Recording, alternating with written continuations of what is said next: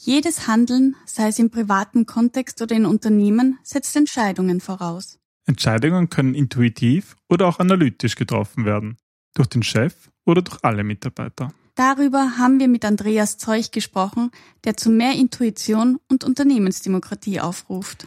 Wenn ihr wissen wollt, welche Lügengeschichten über dieses spannende Thema existieren und was an ihnen dran ist, dann hört jetzt weiter.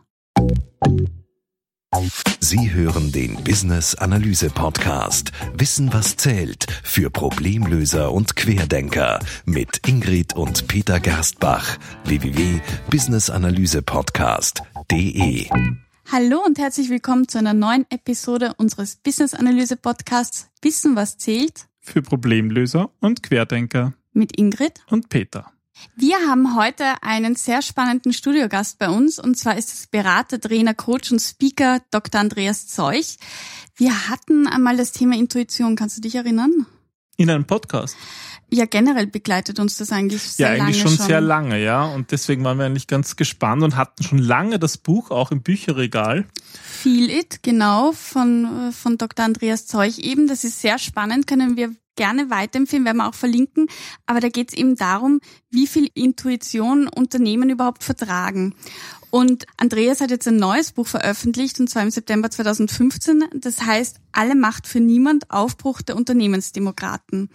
Ja, und wir haben uns gedacht, klingt sehr spannend, ist sehr spannend, würden wir gerne mehr erfahren und haben ihn deswegen eingeladen. Hallo Andreas. Hallo, ihr beiden, grüße euch. Schön, dass du da bist. Würdest du dich kurz vorstellen? Ja, gerne. Also ich bin der Andreas Zeuch, wie schon vorgestellt, kurz namentlich. Ich bin wohnhaft in Deutschland in der Nähe von Koblenz und arbeite seit 2003 als freiberuflicher und selbstständiger Berater, Trainer, Coach und Speaker mit dem Schwerpunkt der Entscheidungsfindung in Unternehmen und Organisationen. Und diesen Schwerpunkt habe ich jetzt mit meinem letzten aktuellen Buch noch weiter ausgebaut in Richtung mehr Mitbestimmung, Selbstbestimmung bis hin vielleicht zum strittigen Begriff der Unternehmensdemokratie. Und das ist auch das, was ich in erster Linie mache, leite auf dem Weg hin zu mehr Mitbestimmung, Selbstbestimmung. Mhm. Ähm, wie würdest du Unternehmensdemokratie beschreiben? Für mich bedeutet Unternehmensdemokratie jetzt kurz gefasst im Grunde genommen mehr Mitbestimmung und Selbstbestimmung in Unternehmen zu ermöglichen, als das gemeinhin normalerweise mhm. üblich ist. Also wegzukommen von zentralistischen Top-Down-Entscheidungen, speziell und insbesondere in den Entscheidungsbereichen, die bisher normalerweise dem Vorstand oder der Geschäftsführung obliegen. Beispiel mhm. Strategieentwicklung. Mhm. Ähm, Beispiele äh, wie Fusionen äh, oder der Verkauf von Sparten, Standortentscheidungen und dergleichen mehr. Und normalerweise ist es ja so, dass in diesen Bereichen die Mitarbeiter oder auch die mittleren Führungskräfte wenig bis nichts mitzusprechen haben. Mhm. Das hat seine Gründe aus der Historie, so wie Unternehmen nun mal in den letzten 100 Jahren entstanden sind und dem, wie Betriebswirtschaft gelehrt wird, wie Management gelehrt wird und wie sich das dann halt eben in den Unternehmen so reproduziert. Es muss ja äh, nicht alles sinnvoll sein, was sozusagen derzeit vorherrscht. Das ist ja mal nein, prinzipiell. Nein. Genau, keineswegs. Das ist jetzt erstmal eine Gewohnheit. Ja, das ist ein Muster, was sich etabliert hat. Und Unternehmensdemokratie ist für mich halt ein äh, nicht zwingend neues Konzept. Das habe ich nicht behauptet und will ich nicht behaupten. Aber es ist eins, was eine Alternative darstellt zu den gewöhnlichen konservativen äh, Managementmodellen. Okay. Aber dann, dann lass uns da mal einen Schritt zurück machen. Du hast am Anfang gesagt, sozusagen das übergreifende Thema, dein übergreifendes Thema ist eigentlich so Entscheidungen. Und da denke ich, passt ja beides hinein. Die Intuition und auch das Thema Unternehmensdemokratie. Habe ich das richtig? Entscheidungsfindung. Entscheidungsfindung, ja, genau. Absolut. Okay. Und also in, in, deinem, in deinem ersten Buch über Intuition, eben Feel It, da heißt es ja im ersten Kapitel, das hat den Titel Unternehmerische Lügengeschichten. Ja. Warum der Kopf allein kein Unternehmen führt. Deswegen ein, ein netter, ein nettes Kapitel. Und jetzt kann ich mir vorstellen, dass die, die das Buch nicht kennen, also ich nehme mal an, die meisten unserer Hörer sicher neugierig sind. Ja, was, was sind denn das eigentlich für Lügengeschichten? Also die Lügengeschichten, auf die ich mich da bezogen habe, sind, ich würde sagen, bestimmte Formen von Annahmen, mentalen Modellen, Glaubenssätzen, mhm. Vorstellungen darüber, wie Entscheidungen erfolgreich zu treffen sind oder überhaupt getroffen werden können. Mhm. Eine solche Lügengeschichte wäre zum Beispiel, dass erfolgreiche Entscheidungen grundsätzlich rationaler Natur sein müssen. Mhm. Das heißt, unter Zuhilfenahme von Zahlen, Daten, Fakten. Und auf diese Art und Weise entsteht dann natürlich die sogenannte ZDF-Kultur, also die Zahlen, Daten, Fakten-Kultur. Mhm. Eine weitere Lügengeschichte, wie ich das eben so provokant da formuliert habe, besteht darin, anzunehmen, je mehr wir an Informationen bewusst verarbeiten in einem Entscheidungsprozess, umso besser wird die Entscheidung. Mhm. Auch das lässt sich wissenschaftlich schlicht und ergreifend nicht halten. Eine weitere Lügengeschichte ist, dass es überhaupt erst möglich ist, alle Entscheidungen in einem Unternehmen oder einer Organisation zum gegebenen Zeitpunkt der Entscheidung rational zu treffen. Das wären jetzt mal so drei, die ich da einfach spontan nennen würde. Mhm, mh. Mhm. Würdest du das als Denkfallen deklarieren oder, oder ähm, wirklich jetzt im Sinne von Lügengeschichten, dass jemand die wissentlich ausgestreut hat? naja, also die hat, glaube ich, niemand wissen, wissentlich ausgelegt oder, oder gestreut, um in die Irre zu führen. Das möchte ich nicht behaupten. Das glaube ich auch einfach nicht. Ähm, das hat sich einfach aus einer vielleicht sogar noch größeren und weiter gespannten Geschichte entwickelt. Ich persönlich würde die Wurzeln da sogar in der Aufklärung sehen. Also mhm. jetzt eher in einem philosophisch-gesellschaftlichen Diskurs, der sich ergeben hat in den letzten 250, 300 Jahren, äh, weg aus dem finsteren Mittelalter, wo halt eben äh, vor allen Dingen eher Glaubensrichtungen, die nicht wissenschaftlich fundiert waren, mhm. Eine sehr, sehr große Rolle gespielt haben und durch die Aufklärung dann ja praktisch aufgehoben worden sind. Und durch diesen Prozess der, der, der Aufklärung hat sich in meiner Wahrnehmung halt eben das Paradigma letzten Endes der rationalen Entscheidungstheorie entwickelt. Und das ist eine Folge von diesem Glauben, von dieser oder von dieser historischen Entwicklung, die ja ursprünglich eine gute war, durchaus. Also äh, ich bin kein Kritiker der Aufklärung wegzukommen von einem, einem, einem finsteren Hexenglauben oder, ähm, ja oder den, den gegenteiligen Annahmen der Inquisition und dergleichen mehr. Mhm. Daraus hat sich eben eine wissenschaftlich fundierte Stoßrichtung ergeben, mit der wir bis heute zu kämpfen haben. Und man muss nur ja in die Betriebswirtschaftsbücher reingucken, die so an Universitäten ausgegeben werden. Und dort ist überall immer noch die rationale Entscheidungstheorie das Mittel der Wahl. Ja, ich glaube, es ist halt immer, äh, wie glaube ich, die ganze menschliche Entwicklung immer auch so eine Pendelbewegung. Man übertreibt dann schnell in die eine Richtung und dann schwingt Gott sei Dank das Pendel wieder in die andere Richtung, aber auch da kann man übertreiben. Ich ja. glaube, es ist auch ein, eine Folge von Selbstbewusstsein, oder? Also wenn Leute wenig Selbstbewusstsein haben und sich wenig trauen, ihrer eigenen Intuition zu folgen. Also ich merke das oft beim Design Thinking, das ist irgendwie auch ein wenig Gruppendenken dabei und, und die Angst, etwas Falsches zu sagen, etwas Falsches zu denken. Und ich glaube, das beeinflusst einfach auch ganz stark den Glauben an Intuition, an die eigene Intuition und ähm, geht mehr hin zu, ich brauche eben Zahlen, Daten, Fakten, damit ich mich an Sicherheit halten kann. Ja, dem würde ich sofort zustimmen, das glaube ich auch. Und dann kommt ja auch noch hinzu, wenn ich eben in einem Umfeld arbeite, in dem bisher zumindest alle Entscheidungen oder die meisten Entscheidungen auch mit entsprechenden Zahlen, Daten, Fakten untermauert werden mussten, begründet werden mussten, dann laufe ich natürlich Gefahr, wenn ich dort mich intuitiv entscheide und dann eben nicht erfolgreich bin mit dieser intuitiven Entscheidung, dass ich dann ein Problem bekomme, weil ich vermutlich gefragt werde, warum ich denn etwas so oder so entschieden habe. Wenn ich dann aber sage, ja, das war so ein Gefühl, jetzt mal pointiert gesagt, dann komme ich, bekomme ich natürlich ein Problem. Mhm. Und es gibt ja so äh, in, in, dieser ganzen Arbeitswelt, äh, so wie wir sie kennen, diesen schönen Spruch, wer schreibt, der bleibt. Also es geht ganz, ganz viel auch um Absicherung. Mhm. Und die Entscheidungsfindung über die Untermauerung von Zahlen, Daten, Fakten ist eben eine Form, sich abzusichern. Das hatte, ich, hatte sich übrigens auch schon gezeigt in meiner Doktorarbeit zu dem Thema Intuition, als ich mit verschiedenen Professionals gesprochen habe und einer, der war Inhouse-Berater bei einer großen deutschen Firma. Und der hatte mir in diesem Interview irgendwann mal ganz klar gesagt, na ja, die Abteilungsleiter selber entscheiden eigentlich ganz viel aus dem Bauch und ihre Mitarbeiter haben im Grunde genommen eigentlich nur die Funktion a posteriori, also sprich hinterher, hm. ihre Bauchentscheidungen mit Zahlen, Daten, Fakten zu untermauern und abzusichern. Mhm. Ja, mhm. ja das, also das kann ich, ja, das kann ich auch absolut bestätigen. Gerade also ich habe dann oft in, in Projekten zu tun, ganz am Beginn, wo der Business Case entsteht.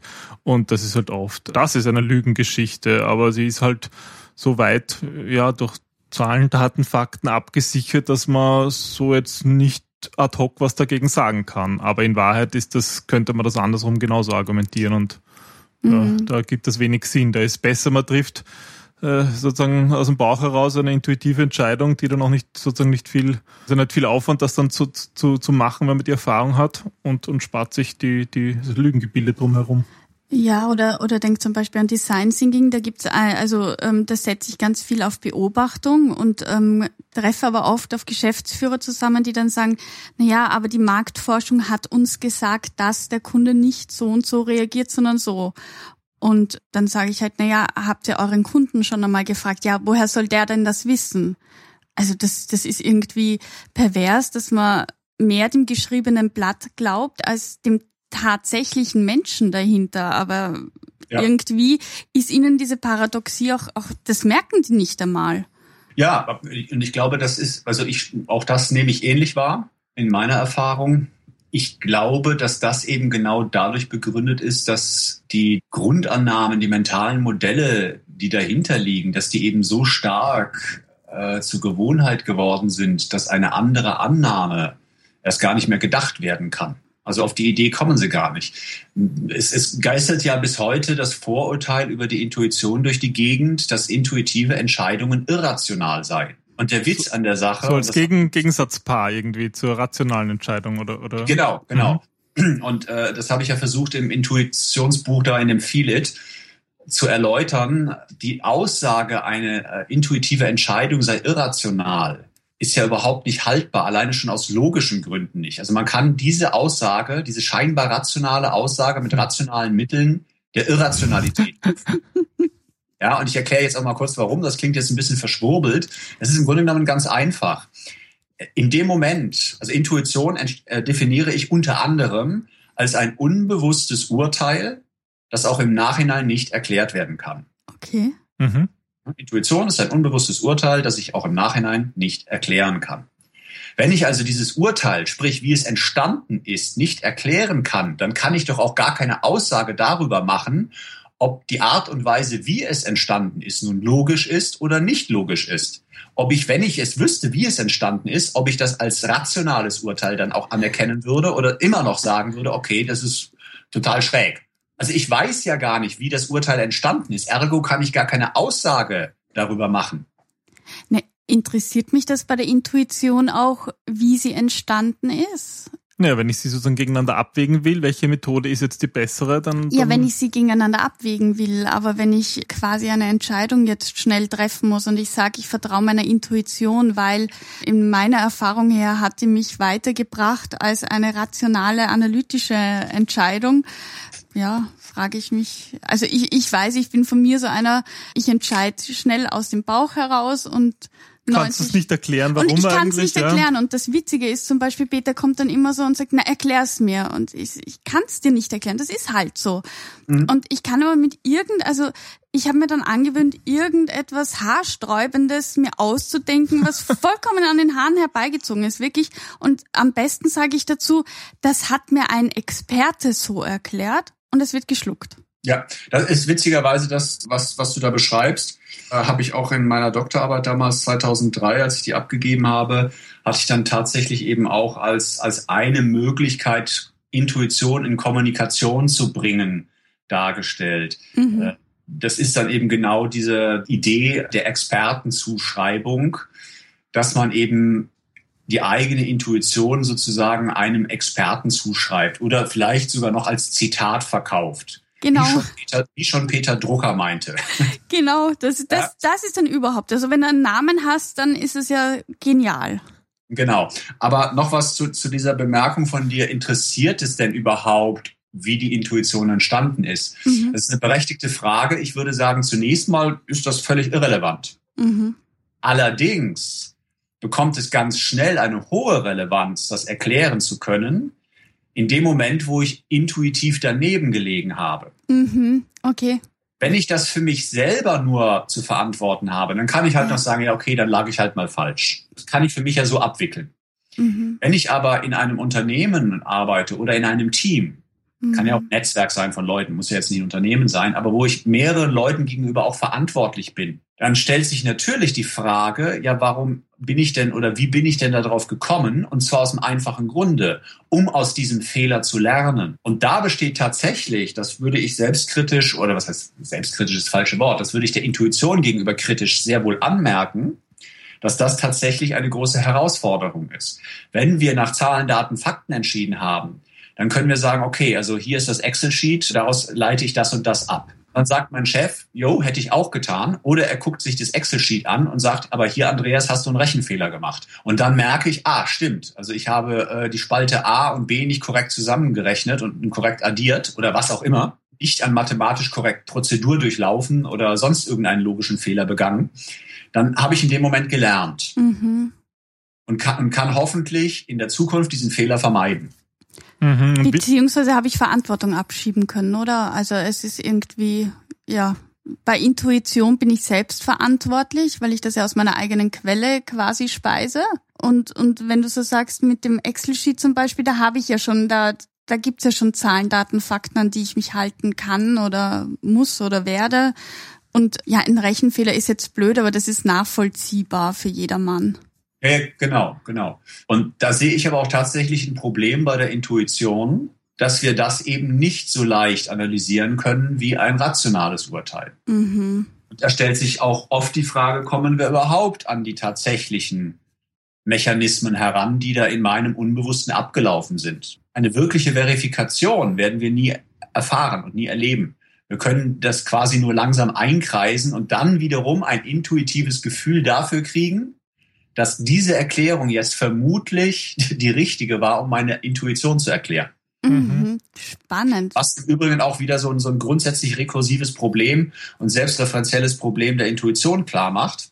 Wenn ich in einer, in einer professionellen Situation eine Entscheidung zu treffen habe, und wenn ich genug Zeit habe, mal mhm. vorausgesetzt, dann kann ich mich ja entscheiden, auf welche Art und Weise ich mich entscheide. Also ich kann mir überlegen oder eben einem Gefühl nachgehen mhm. oder eben beides irgendwie mir angucken gehe ich jetzt an diese Entscheidung, an diese Frage, an dieses Problem eher analytisch heran? Mache ich meinetwegen eine SWOT-Analyse? Oder gehe ich da eher intuitiv dran? Oder beides? Und diese Entscheidung, also diese Meta-Entscheidung, ja. ich entscheide, ja, die ist letzten Endes ja aber auch wieder intuitiv zu treffen. Ja, es muss sich ein Gefühl letzten Endes der Schlüssigkeit ergeben, was für mich der bessere Weg ist auf diesem Entscheidungswege. Okay, na, jetzt wird es natürlich kompliziert. Da ja, könnte man natürlich sich auch anschauen.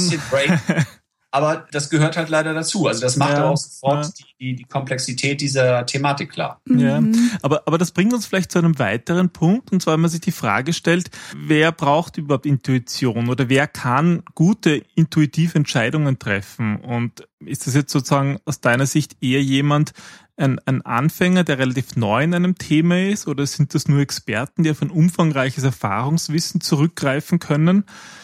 Für wen passt das? Ah, sehr schöne Frage. Steilvorlage, danke. es passt für beide. Und das ist etwas, mit dem ich doch relativ über für mich immer noch überraschenderweise, ich kapiere es immer noch nicht. Es ist eine, eine Meinung, die ich glaube, sehr gut belegen zu können, mit der ich immer noch alleine dastehe. Die meisten Experten im Bereich der Entscheidungsfindung behaupten ja, dass wir im professionellen Umfeld nur dann auf unsere Intuition achten dürften, wenn wir ausreichend Erfahrung hätten. Mhm. Die wird dann normalerweise klassischerweise so bei ungefähr zehn Jahren der Berufserfahrung verortet, so dass wir dann Experten sind. Oder die 10.000 Stunden von Oder die 10.000 Stunden, exakt. Ja, mhm. ja.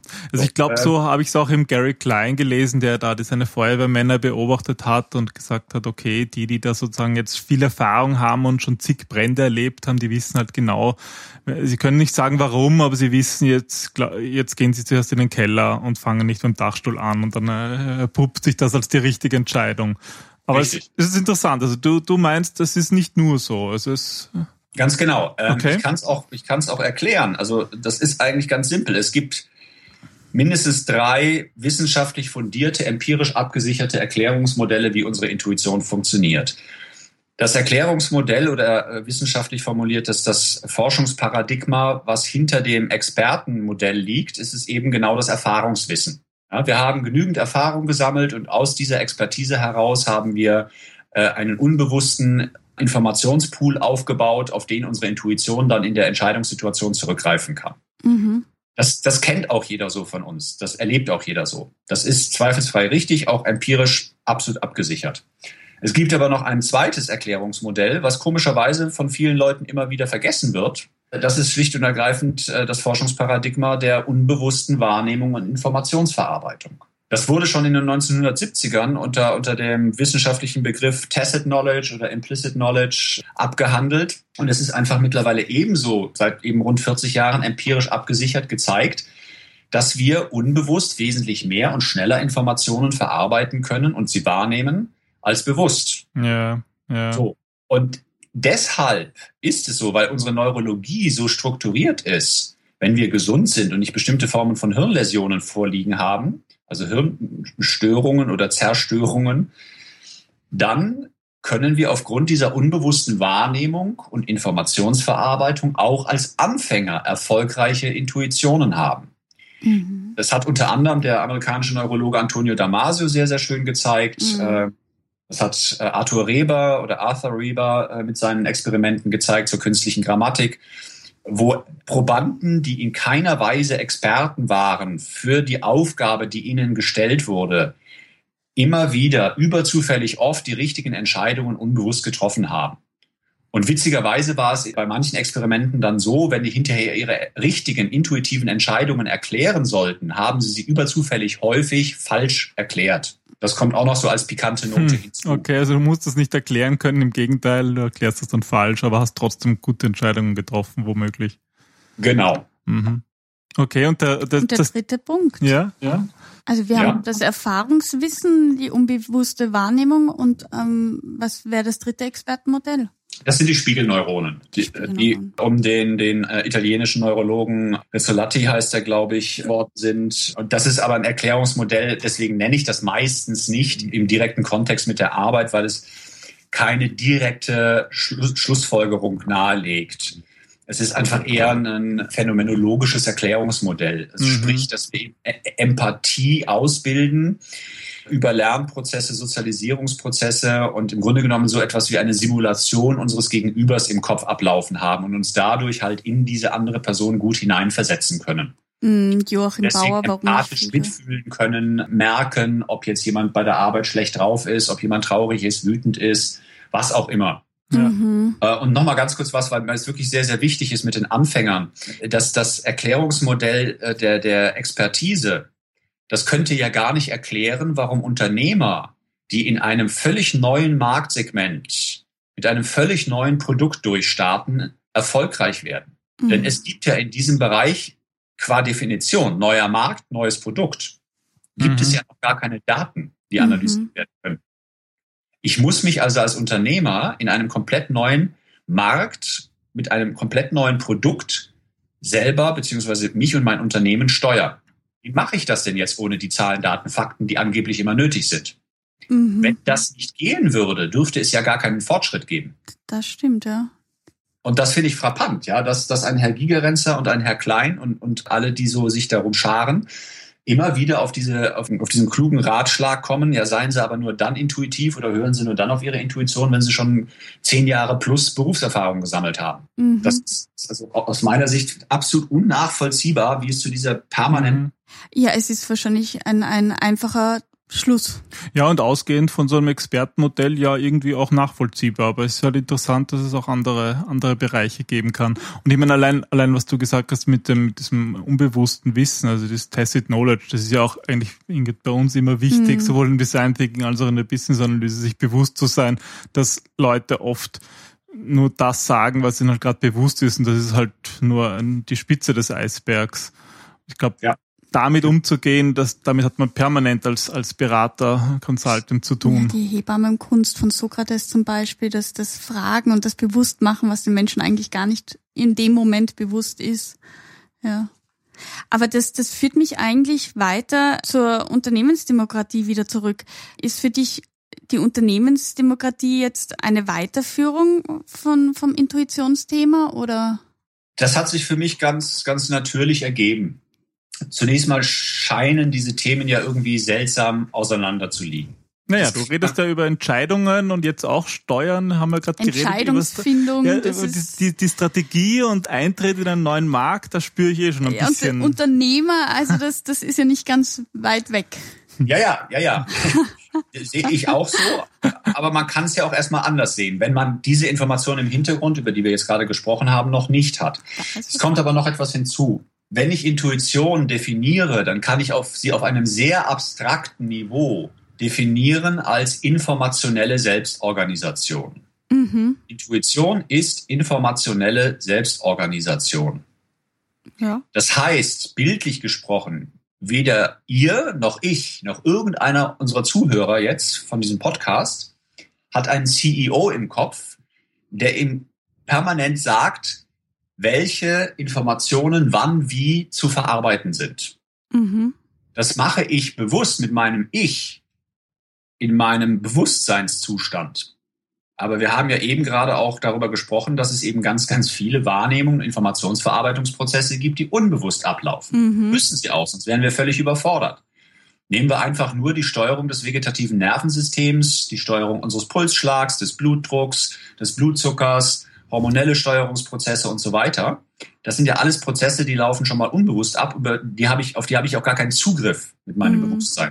So, und darüber hinaus gibt es aber natürlich auch noch ganz viele Verarbeitungsprozesse bezüglich der Informationen, die wir so wahrnehmen und aufnehmen. Und da gibt es eben keine zentrale Steuerungseinheit. Das geschieht eben dezentral. Ja. Wir wissen ja heute sogar, dass es nicht nur das eine zentrale Nervensystem in unserem Kopf gibt, sondern es gibt noch ein zweites autonomes Nervensystem, was von dem ZNS, also sprich unserem Gehirn, unabhängig funktioniert. Das ist das enterische Nervensystem. Mhm.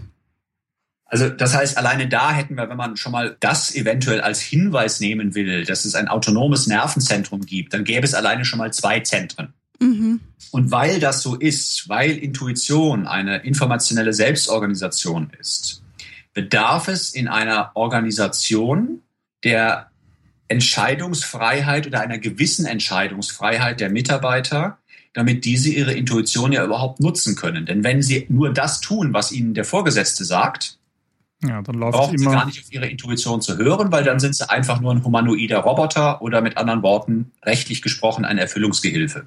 Vor der Business Cases erstellt und Zahlen, Daten, Fakten liefert, damit er sozusagen die auch verwenden kann in seiner Arbeit. Damit dann der CEO im Endeffekt sagt, passt, hast du gut gemacht oder auch nicht. Genau, genau. So. Und darüber bin ich dann halt bereits auch in dem, in dem vorletzten Buch, dem Feel It, im letzten Kapitel, in dem siebten Kapitel, auf das Thema der Entscheidungskultur gekommen. Und ein maßgeblicher Aspekt einer erfolgreichen Entscheidungskultur, sowohl aus wissenschaftlicher Sicht, wenn man Unternehmen untersucht, als auch aus empirischer Sicht, wenn man sich Unternehmen anguckt, die erfolgreich sind, dorthin geht, mit den Leuten spricht, ist schlicht und ergreifend Selbstorganisation. Mhm. Selbstorganisation wäre jetzt ein eher nüchterner, weniger politisierter Begriff als Unternehmensdemokratie meint aber letzten Endes ja was sehr ähnliches, nämlich eine dezentrale Steuerung von Prozessen der verschiedensten Art auf verschiedensten Ebenen. Mhm. Und darüber bin ich halt auf diese Thematik gekommen der Unternehmensdemokratie oder anders nochmal formuliert, der Demokratisierung von Unternehmen und Organisationen. Mhm. Ich meine, bei dem Begriff Demokratisierung noch viel mehr, finde ich, schwingt irgendwie so mit, das wäre ein erwünschter Zustand oder ein besserer Zustand. Siehst du das auch so? Ist das, mhm. weil wir sozusagen, wenn wir das, wenn wir das sagen, okay, Demokratie, Politik ist irgendwie die beste Form, die wir kennen, so weil den, den, den freundlich gut gesinnten Diktator, den, den gibt's einfach viel zu oft, entpuppt er sich doch als, als nicht so ganz äh, freundlich. Ja, eben als Diktator, ja.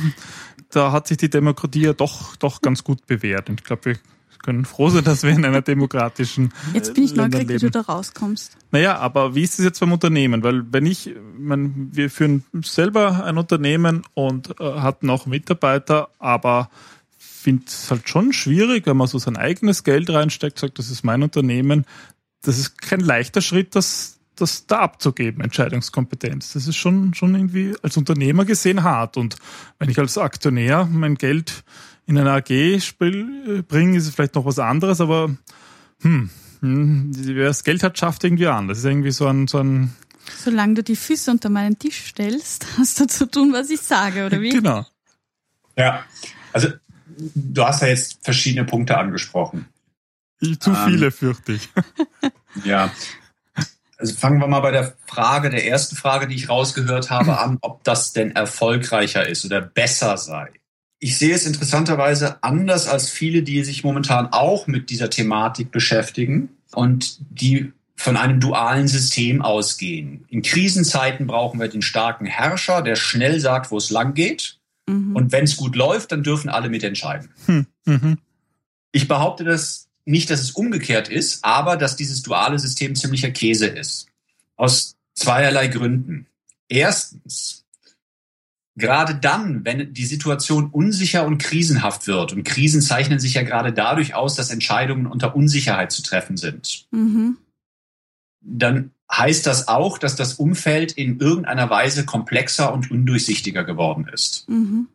Und da hilft es gerade nicht, dass wir im Unternehmen selber die Komplexität dadurch reduzieren, dass nur einer oder zwei oder drei Leute im Vorstand entscheiden und die möglicherweise noch in ihrer Art und Weise zu denken sehr nah beieinander sind. Dann können wir auch aus gruppenpsychologischer Sicht sagen, dass dann dort höchstvermutlich Verzerrungseffekte wie Gruppendenken eintreten. Ja, ja.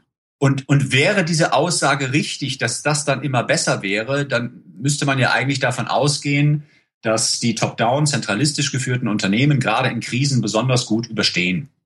Ja, die sind oft nicht, nicht bewegungs-, nicht so flexibel genug. Ja. Ja ist aber sehr fraglich, ob mhm. das tatsächlich mhm. so ist. Mhm. Es gibt ja nun auch noch Ashby's Law, darüber habe ich jetzt gerade äh, in einem Artikel auch wieder geschrieben. Und Ashby's Law besagt ja, dass ein System umso mehr Störungen ausgleichen kann, die aus der Umwelt quasi äh, auf dieses System eindringen, je größer seine eigene Handlungsvielfalt ist. Mhm. Also sprich, je komplexer es ist. Man könnte das jetzt auch anders formulieren. Je komplexer meine Umwelt ist, in der ich mich verhalten muss, um mhm. zu überleben, umso komplexer muss ich selber auch werden. Ja, muss mich anpassen. Ich muss mich quasi auch im Grad meiner Komplexität anpassen. Mit anderen Worten, Unternehmensdemokratie bedeutet im Gegensatz zu zentralistischer Top-Down-Steuerung eine Zunahme an Komplexität. Mhm. So, das ist eins. Also dadurch kann ich einfach entsprechend besser die, die komplexen Umfeldbedingungen ausgleichen. Das ist jetzt erstmal theoretisch argumentiert, wissenschaftlich theoretisch argumentiert, systemtheoretisch. Wenn wir uns jetzt aber Unternehmen angucken, die das tatsächlich realisiert haben, die Unternehmensdemokratie, die vorher nicht demokratisch organisiert waren, so wie ich das mit meinem neuen Buch gezeigt habe, Alle Macht für Niemand, mhm. Dann ist das Interessante, dass all die Unternehmen, es waren jetzt nicht so viele, weil so wahnsinnig viele gibt es noch nicht. Ich habe dort in meinem Buch selber recherchiert, acht Beispiele vorgestellt, wovon eines eine gescheiterte Demokratie ist. Und da habe ich analysiert, warum die gescheitert ist. Die anderen sieben hingegen waren durch den Prozess der Demokratisierung erfolgreicher geworden, also auch wirtschaftlich erfolgreicher, auch an Kennzahlen zu messen. Mehr Umsatz, mehr Mitarbeiter, mehr Kunden, was auch immer. So, zumindestens wird es da sehr schwer zu argumentieren, dass die Demokratisierung von Unternehmen schlecht wäre, weil sie ein Unternehmen wirtschaftlich in den Ruin treiben würde, pointiert gesagt, oder eben weniger erfolgreich macht. Also so gesehen spricht, um auf deine Frage, Peter, zurückzukommen, einiges dafür, dass Demokratisierung sehr wohl auch ökonomisch zu mehr Erfolg führen kann. Mhm. Und dadurch Zwar nicht nur, durch die, nicht nur durch diese Verhältnismäßigkeit in der Komplexität, worüber ich gerade gesprochen ja. habe, sondern jetzt kommt noch ein anderer wichtiger Faktor hinzu das ist ein psychologischer Faktor, nämlich, dass wir Menschen im Allgemeinen, wenn wir halbwegs gesund sind, ein gewisses Autonomiestreben haben, also selbst bestimmen wollen, was in unserem Leben geschieht und ein Gefühl von Kontrolle über unser Leben brauchen. Wenn wir das Gefühl haben, dass unser Leben komplett aus unserer Kontrolle herausrutscht und uns entgleitet, dann fühlen wir uns ohnmächtig. Und das, da gibt es nun zahlreiche Untersuchungen in der Psychologie, in der Psychosomatik, das führt halt dazu, dass es uns zunehmend schlechter geht, bis hin zu entsprechenden auch wirklich dann diagnostizierbaren Problemen wie Depressionen, Stresssymptome und dergleichen mehr. Mhm. Und das wissen wir ja auch aus großen Studien, aus repräsentativen Studien wie Gallup Engagement Index oder der DGB-Studie Gute Arbeit, schlechte Arbeit, aus einer Studie von Towers Watson, aus den in Deutschland wichtigen Inka-Studien, also der äh, Initiative Neue Qualität in der Arbeit, die äh, aus von vielfältigsten äh, Gremien, äh, Institutionen auch äh, gestützt wird, dass es diese Verhältnismäßigkeit gibt. Also wir können sagen, dass die Arbeitsqualität quasi über diese, diesen Mediator des, des, der Arbeitszufriedenheit äh, und der intrinsischen Motivation, dass dadurch die Arbeitsqualität und die Leistungsfähigkeit halt auch verbessert werden kann, wenn ich mehr Autonomie, mehr Selbstbestimmung ermögliche. Also wenn die Mitarbeiter bestimmen können, sind sie glücklicher und gesünder. Verkürzt gesagt. Das ist natürlich auf jeden Fall mal kann ein, sich auch jeder, also mal ganz banal, kann sich ja auch jeder selber fragen. Oh. Wann, wann, das ist ja auch in gewissem Sinne ziemlich banal, muss, finde ich. Ja, es hat was sehr Triviales. Wann mache ich denn eine Arbeit lieber? Wenn sie mich total ankotzt und ich sie absolut sinnlos finde, oder wenn ich total davon begeistert bin und wirklich zutiefst vom Sinn überzeugt bin. Mhm. Ja. Na, ist ja irgendwo wirklich logisch. Und wenn es dann auch noch ökonomisch sozusagen einen Vorteil hat, wie du gesagt hast, das ist eine feine Sache. Aber das finde ich ja ganz spannend, weil das würde ja bedeuten, also ähm, Peter und ich kommen ja beide aus dem Angestelltenverhältnis und haben uns beide davon gelöst, weil wir eigentlich gesagt haben, unabhängig voneinander, wir wollen die Verantwortung für unser eigenes Tun und Handeln selber tragen und auch die Erfolge selber zugeschrieben bekommen. Dem, dem also Erfolge und die Misserfolge. Genau. Ja selbstorganisierter agieren und dafür die Konsequenzen tragen. Im Grunde haben wir also unsere, unter, unsere eigene Unternehmensdemokratie gegründet. Aber die war halt im damaligen Unternehmen nicht möglich. Insofern haben wir uns selbstständig machen müssen. Ist das irgendwie so? Ähnliche, ähnliches Motiv eigentlich, oder, Andreas? Absolut. Und genau das ist ja auch etwas, was wir beobachten, dass genau das zunehmend wichtiger wird und dass eben diese, diese Tendenz in Richtung auch möglicherweise selbstständiges Arbeiten tatsächlich einfach auch vermehrt zu beobachten ist, obwohl mhm. darin natürlich auch wieder Risiken stecken. Also vor allem, wenn ich jetzt als wirklich als One-Man-Show unterwegs bin und nicht mein eigenes Unternehmen aufbaue, dass ich dann natürlich auch schnell wieder auf eine andere Art und Weise als Wissensarbeiter ausgebeutet werden kann, ja. äh, indem ich ausgespielt werde gegen global 500 oder 1000 oder 10.000 andere Wissensarbeiter, die genau denselben Job, dasselbe Programming machen. Mhm. Die dann vielleicht billiger, besser und schneller sind und das kann dann noch objektiv gemessen werden. Hm. Das ja. hat dann wieder andere Probleme, die daraus entstehen können. Aber das, das Motiv, was dahinter liegt, finde ich sehr ähnlich. Absolut, ja. Es ist eigentlich, eigentlich sehr spannend und glaube ich hängt natürlich auch viel davon ab, ähm, wie von, von, den, von den Werten von, von, von Mitarbeitern, von den Werten von Menschen, weil manche sagen auch einfach, ja, sie wollen sie wollen jetzt da einfach 9 to 5 machen und arbeiten und ich soll mal sagen, was, was ich machen soll und ich mach's. Und andere sind einfach so, dass sie sagen, nein, sie wollen sich das selber, sie wollen selber mehr mitbestimmen. Das kann ja auch eine ganz individuelle Entscheidung sein. Absolut. Also das ist auch nichts, was ich jetzt behaupten würde, dass alle Menschen unbedingt entscheiden wollen, dass alle Mitarbeiter unbedingt die Strategie mitentwickeln wollen, dass alle Mitarbeiter unbedingt mitentscheiden wollen, wer nun in Zukunft ihre Kollegen sind und deswegen auch das Recruiting übernehmen und überhaupt die, den Personalbedarf feststellen wollen. Das behaupte ich nicht. Es gibt natürlich Menschen, die wollen das nicht. Mhm. Und in, in jedem Unternehmen muss dann im individuellen Falle entschieden werden, wie viele und wer von diesen ich sage jetzt mal, ja, Mitläufer, das klingt so, so entwertend. Hm. Von den Leuten, die halt eben gerne anderen folgen, wie viele von diesen Menschen tatsächlich das Unternehmen dann vertragen würde. Ja. ja. Das ist dann halt eine Frage und es geht ja auch nicht darum, wenn es darum geht, ein Unternehmen zu demokratisieren, dass dann immer alle gleichzeitig mitentscheiden. Also dass wir uns dann wieder in diese Falle der, der Basisdemokratie verstricken, mhm was ja einige Leute unter Unternehmensdemokratie verstehen, um dann Unternehmensdemokratie als völlig irreales, äh, äh, unwirkliches Konstrukt abzucanceln. Mhm. Das ist ja Quatsch. Also es gibt genau von den Unternehmen, die ich untersucht habe in meinem Buch, hat genau ein einziges, eine Zeit lang basisdemokratisch funktioniert und zwar nur von Anfang an. Im Grunde genommen aus historisch aus so einer Art Graswurzelbewegung kommend, mhm. aus so einer studentischen Bewegung kommend. Mhm. Aber, aber und die haben das dann, Entschuldigung, ganz kurz, ja. die, haben das dann tatsächlich relativ zügig in eine Form der allgemeinen repräsentativen Demokratie überführt. Sprich, dass die Führungskräfte gewählt worden sind von allen Mitarbeitern. Mhm. Und in einem dritten Schritt wurde dann diese allgemeine repräsentative Demokratie weiter verengt in eine selektive repräsentative Demokratie, dass nur noch diejenigen wählen durften, die auch Unternehmensanteile gehalten haben. Das durfte wiederum jeder, aber die, die gesagt haben, nö, ich möchte keine Unternehmensanteile kaufen und mich entsprechend mit involvieren, die hatten dann auch kein Wahlrecht gehabt. Mhm.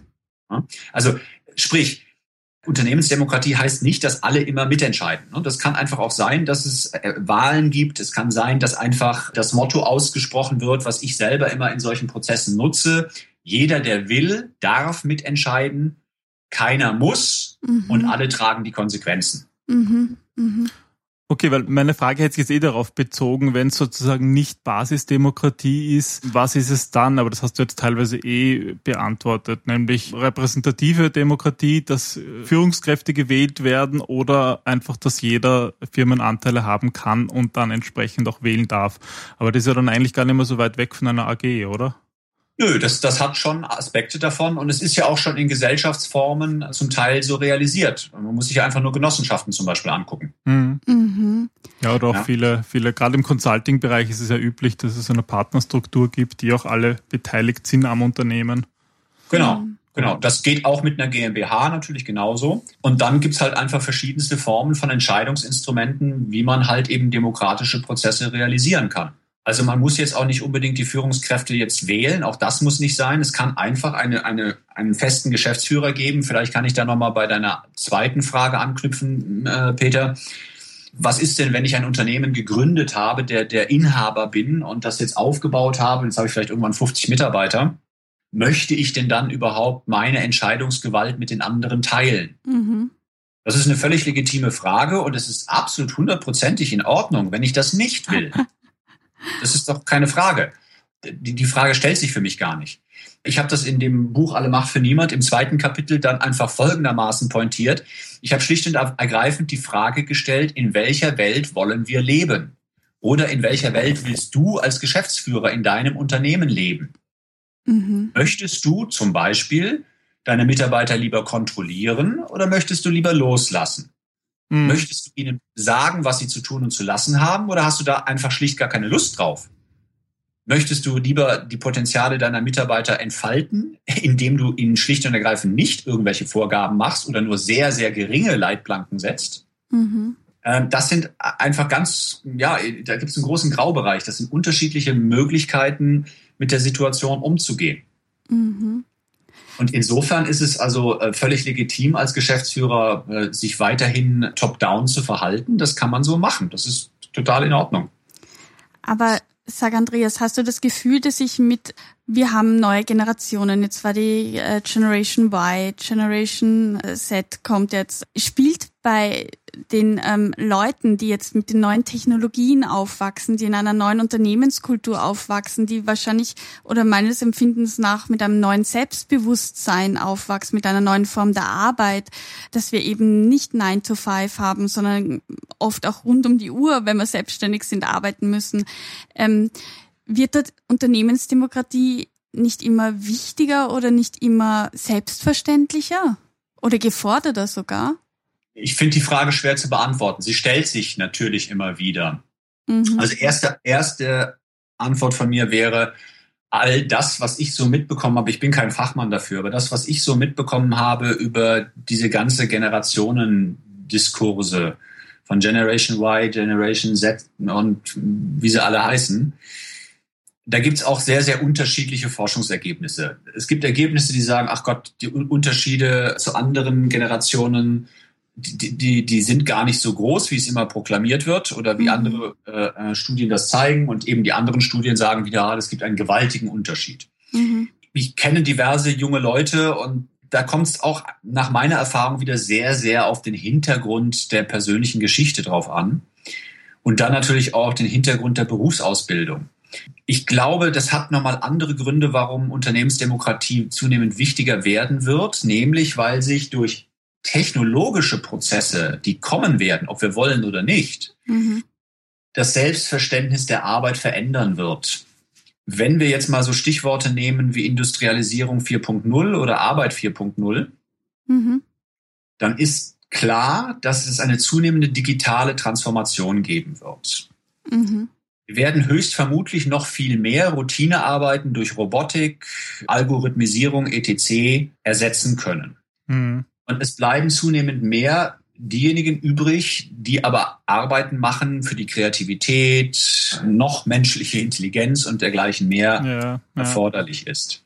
Diese Menschen wiederum, und als ein Beispiel jetzt nun mal, nehme ich da ITler, Informatiker, Softwareentwickler, Programmierer. Diese Leute lernen heutzutage Methoden der agilen Programmentwicklung, des agilen Programmierens und auch des agilen Projektmanagements die eben genau sehr, sehr nahe an unternehmensdemokratischen Strukturen und Kulturen dran sind. Ich bin jetzt gerade dabei, über das Buch hinaus noch ein weiteres Fallbeispiel, das erste zusätzliche Fallbeispiel zu erarbeiten von der Firma Moving Image in Berlin, mhm. die mit Scrum arbeiten und die angefangen haben vor einigen Jahren Scrum nicht nur einfach als Projektmanagement-Methode zu nutzen, sondern das auch auf das Unternehmen ausgebreitet haben, auch auf Bereiche ausgebreitet haben, in denen das normalerweise nicht angewendet wird, wie zum Beispiel in den kaufmännischen Bereich in der Finanzbuchhaltung. Mhm. Wirklich? Und interessanterweise funktioniert das doch sehr, sehr gut. Und zwar besser als so, wie sie es vorher gemacht haben. Aha. Sprich, also durch diese Veränderung auf, auf, dem, auf einem technischen Level und der A oder den Inhalten, welche Arbeit zunehmend wichtiger wird und, und was zunehmend mehr äh, an, an Arbeit ansteht und wo andere Arbeiten wegfallen. Da, dadurch glaube ich einfach auch, dass sich etwas verändern wird in der, in der Wahrnehmung, den Wünschen und Bedürfnissen der Leute, die mhm. dann wann mal später in die Jobs kommen. Ja. Und zweifelsfrei spielt natürlich auch sowas wie Facebook und Konsorten eine Rolle. Äh, ich habe einfach die Möglichkeit, sehr schnell auf Augenhöhe mit Leuten zu kommunizieren wenn die sich mit mir verlinken. Mhm. Dann gibt es da erstmal kein Gefälle, sondern dann kann ich den Informationen schicken. Sie können sie mir schicken. Äh, ich kann sie genauso wieder rausschmeißen aus, mein, aus meinem Freunde-Umfeld. Ich kann sie blocken, sie können mich blocken, aber das ist alles auf Augenhöhe. Da gibt es nicht, dass nur der Chef mich blocken kann und ich mhm. kann ihn nicht blocken. Und von daher, äh, diese, diese Generation, die damit aufwächst, die sind natürlich dadurch ein vielmehr ein vernetztes Arbeiten oder ein, ein, eine vernetzte Kommunikation zunächst mal gewohnt und auch die Möglichkeit, sich selber zu organisieren. Ja. Also Stichwort arabischer Frühling und dergleichen mehr. Das sind Dinge, die sind natürlich wunderbar eben über diese neuen Technologien möglich gewesen. Das erleichtert es dann auch selber, selber wirklich die Verantwortung zu ergreifen und, und etwas zu verändern. Genau, ja. genau. Und bei Facebook kann jeder, der will, eine eigene Unternehmensseite reinbauen, er kann eine Produktseite reinstellen, was auch immer. Ja, ja ohne irgendwo von oben sozusagen das genehmigt bekommen zu müssen. Genau. Ähm, ich meine, unser, unser Podcast hat ja so den Untertitel für, für Problemlöser und Querdenker. Das heißt, wir sprechen ja Leute an, die in Unternehmen eigentlich genau das machen, Probleme lösen, mal andersrum denken, neue Lösungen zu neuen, neuen Fragestellungen finden. Und ich glaube, das nicht ist ja dieses Thema Entscheidungen, was ein bisschen so, so, so der Überbegriff heute, heute in, dem, in der Episode ist, spielt ja eine ganz wichtige Rolle. Vielleicht ähm, würde ich dich so ein bisschen als in, im Sinne einer, einer, einer Abschlussfrage bitten, was du unseren Hörern noch so mitgeben könntest als, als so eine Art Tipp, wie man Intuition ein bisschen erlernen kann, wiedererlernen kann, wie man sozusagen bessere Entscheidungen treffen kann. Also es, es gibt da zahlreiche Möglichkeiten, etwas zu tun. Ich glaube, das erste und wichtigste wäre, wenn man sich auf diesen Weg einlassen möchte, dann heißt es auch da Geduld zu haben und nicht davon auszugehen, dass ich mal ein bisschen was mache und dann wird gleich alles besser. Ich benutze als Bild immer die Analogie, wenn du lernen möchtest, Geige zu spielen und du besuchst ein Wochenendseminar, äh, um Geige zu spielen, mhm. dann wirst du danach auch nicht wie Ann-Sophie Mutter spielen ja, sondern du, du wirst einen Schritt gemacht haben und dann folgen noch tausend, zehntausend weitere Schritte. Also sprich, auch das kann zur Meisterschaft entwickelt werden, aber auch das erfordert genauso Geduld und ein stetiges Dranbleiben wie jede andere Kompetenz auch. Ja, das wäre sozusagen erstmal der Rahmen. Ja. So, und was ich dann äh, an Erfahrungen gemacht habe in dem Bereich, wie man sowas entwickeln und professionalisieren kann, der erste Schritt ist es einfach mal für sich zu thematisieren. Diejenigen, die für sich sagen, Mensch, Intuition ist wertvoll, ich bin sowieso schon intuitiv, ich würde sagen, da muss man gar nicht groß noch viel mehr machen. Der Rest ergibt sich dann von alleine. Dann kann man vielleicht höchstens noch gucken, könnte vielleicht sogar noch ein Tacken mehr Selbstkritik hilfreich sein. okay. Also in die andere Richtung zu gehen. Ja, ich kenne ja. Leute, die sind sehr von ihrer eigenen Intuition überzeugt und übersehen dabei aber, dass ich auch in Intuitionsfallen laufen kann. Mhm. Mhm. So, Diejenigen, die aber daran noch Zweifel haben, die zum Beispiel von sich selber sagen, ach, ich bin doch gar nicht intuitiv, da fängt es dann an, beim, beim Selbstbild mal zu gucken und zu über, also einfach wirklich nachzuschauen, ja, wie komme ich denn überhaupt zu dem Urteil, dass ich gar nicht intuitiv bin? Und man kann dann einfach hingehen und kann außerhalb des Arbeitsbereiches, das wäre so mein, mein erster einfacher Tipp im Grunde genommen im Sinne eines banalen, simplen Ratschlags, kann man hingehen und kann diese Fähigkeit im Privatleben weiterentwickeln, indem man Dinge tut und Herausforderungen sucht, die Intuition erfordern. Das heißt, ganz pragmatisch, ich kann zum Beispiel einfach mal an einem Wochenende Spaß haben und einen Improvisationstheater-Workshop besuchen. Ja, stimmt. ja? Denn Improvisationstheater erfordert ein Höchstmaß an Intuition, weil ich aus dem Nichts heraus improvisieren muss und ich kann nicht einem festgefügten Skript folgen. Ich muss also irgendwie auf meine Intuition achten, was ich als nächstes tue. Weil ich die Entscheidungen eben gar nicht mehr rational treffen kann. Mhm. Ich kann genauso gut aber, wenn mir Theaterspielen nicht liegt, kann ich auch zum Beispiel Tango tanzen lernen. Das ist mhm. auch sehr oder mal einen Workshop. Habe ich jahrelang selber gemacht und kann aus der eigenen Erfahrung sagen, äh, höchst intuitiv, weil es beim argentinischen Tango zwar eine festgefügte Grundfigur, die Basse gibt, mhm. die aber an jeder beliebigen Stelle verlassen werden kann. Mhm. Und wie ich damit umgehe und wann ich wohin wie gehe und welche Figuren mache oder stehen bleibe oder was auch immer tue, ist wiederum höchst intuitiv. Ähm, wenn einem das Künstlerische nicht so liegt, dann kann ich zum Beispiel im Sport das sehr, sehr gut auch entwickeln. Ich kann zum Beispiel, wenn ich früher mal Fußball gespielt habe, einfach wieder mal in einen Fußballverein gehen. Ich persönlich bin jetzt kein Fußballer, aber Fußball ist zweifelsfrei ein sehr, sehr intuitives Spiel, einfach deswegen, weil es komplex ist, weil es viele verschiedene Akteure umfasst und es nicht einfach von vornherein taktisch zu steuern ist. Mhm. Ja, dasselbe gilt für andere Ballspiele natürlich genauso. Für Handball, für Basketball, Mannschaftssportarten. Mhm. Genauso kann es sein, das ist etwas, was ich ebenfalls viel betrieben habe und momentan pausiere ich gerade ein bisschen, aber möglicherweise auch wieder aufnehmen werde. Es ist Kampfkunst. So, das ist bei mir etwas gewesen, was ebenfalls sehr, sehr hilfreich sein kann. Vor allem gerade die, die, die, der, der wirkliche Kampf, der wirkliche Freikampf ist ja etwas, wo ich ganz spontan und schnell reagieren muss. Mhm. Und das kann ich wiederum nicht planen. Ich plane ja nicht, wie mich mein Gegner angreift. Das mhm. tue ich in der, im, im Üben, im, im, während des, des eigentlichen Trainings. Dann mhm. werden verschiedene Abläufe trainiert. Aber wenn man dann in den Freikampf geht, dann muss man sich halt eben im Freikampf bewähren. Ja. Mhm. ja? Es geht viel so, um also Wahrnehmung. Also, genau, das hat ganz viel mit Wahrnehmung zu tun und dann mit entsprechenden Reaktionen äh, und natürlich auch dann auch später natürlich mit erlernten Mustern. Das ist auch klar. Ne? Keine ja. Frage. Ja, cool. Das sind ja schon einige Tipps. Vom Tanzen übers Fußballspielen. Für die sportlichen, die unsportlichen, Ich kann dir persönlich Aikido sehr empfehlen oder Capoeira. Ja, wunderbar. Ebenso. Das ist auch eine sehr, sehr kreative, kreative Möglichkeit, das auszuleben. Absolut. So habe ich das noch nie gesehen, aber ich glaube, ich werde dann bald einmal Intuiti Intuition du üben. Du wirst einmal intuitiv sein, oder wie? genau. Gut. Dann, Haben wir unser Wochenendprogramm genau. geklärt. Ja, super. Ich finde, das war ein spannendes. sehr spannender Bogen. Wir hätten ja. jetzt noch stundenlang weiterreden können, nur irgendwann, glaube ich, müssen wir das Ganze dann doch in eine, in eine Folge pressen. Deswegen. Ja. Beziehungsweise werden wir ihn einfach noch einmal anrufen. Genau, ja, wir werden das dann da offline noch weiter diskutieren. Weil über Entscheidungsfindung, da gibt es ja noch ganz viel zu reden, genauso wie über Unternehmensdemokratie. Also ähm, ich muss zugeben, ich hatte doch viele Vorurteile über den Begriff Unternehmensdemokratie, bevor wir telefoniert haben und bin jetzt doch sehr ins Zweifeln gekommen. Es ja, ist halt ein bisschen polarisierend, glaube ich, auch der Titel, so wie du es eh selber gesagt hast, aber äh, sehr spannend. Ja. ja, sehr anregend, definitiv, ja. Dankeschön. Ja, ich danke. Hat mir sehr viel Spaß gemacht.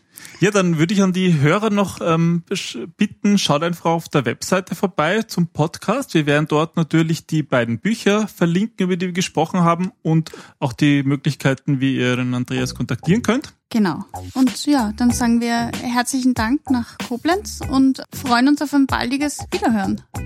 Würde mich auch freuen. Cool. Gut, danke. Tschüss. Tschüss. Tschüss.